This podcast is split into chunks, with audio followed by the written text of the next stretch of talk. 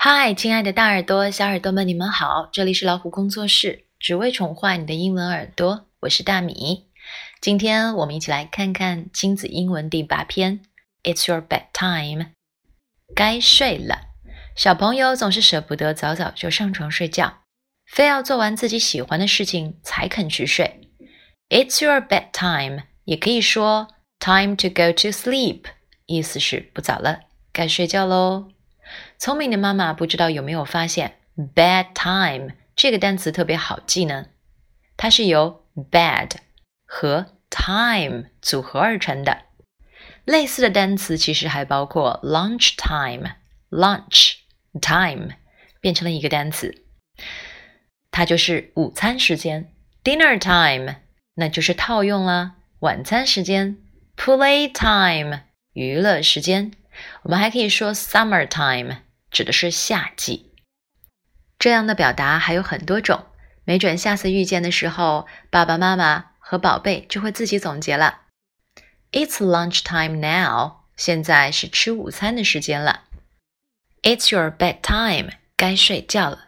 不过喜欢赖皮的孩子一定会喜欢跟妈妈说，It's too early for bed，意思是现在睡还太早了。就在刚才，我的小朋友也在跟我这样耍赖呢，所以现在做起节目来，我超有画面感的。现在我们来看一下爸爸和 Jenny 之间的对话。Jenny, you should go to bed now, but it's still early. Don't stay up late. But Daddy, I'm not sleepy. Well, honey, turn off the light, lie down, and go to sleep. 那这就是睡前爸爸和 Jenny 之间的对话了。Still early 是还早的意思，小朋友们就喜欢把这句话挂在嘴上，还早还早。可是也许他就是从爸爸妈妈那儿模仿学会的哦。Stay up 熬夜，还记得我们讲过的吗？Stay up，turn off 关掉，我们之前也讲过的。Turn off the light，lie down 躺下来。爸爸妈妈可以这么说来催促孩子们去睡觉：“Hurry up and go to sleep。”接下来我们介绍 “early bird”，指的是早起者。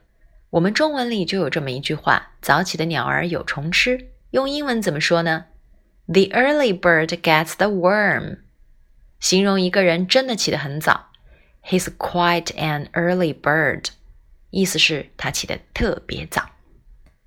有时候呢，其实我们只是需要打个盹儿，比如说下午的时候或者中午的时候，那我们可以说 take a nap，take a nap，n a p nap 指的就是盹儿，短暂的休息。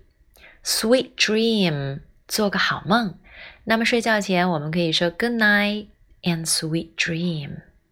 既然说到睡觉，那么睡觉的地方就叫做卧室 bedroom。那么，bedroom 里面会有什么呢？让我们一起来看看吧。Wardrobe，wardrobe，w a r d r o b e，wardrobe，衣橱。Single bed，single bed，两个单词，single 和 bed 指的是单人床。那么酒店里面也可以叫做 single bed。Lamp，lamp，台灯。 Sheet, s h w e t sheet 床单，doll doll 最后不是卷舌音，double l 的发音它是舌尖抵在上齿龈的后面，doll，OK 不要卷到后面去喽。alarm clock alarm clock 两个单词，alarm clock 指的是闹钟，会发出响铃的那种闹钟。Chest of drawer，斗橱就是那种有很多拉出来抽屉的那种橱子。Chest of drawer，rug，r u g rug，小地毯。好了，这就是我们今天分享的该睡觉了。It's your bedtime，别再耍赖喽，赶紧洗洗睡吧。See you。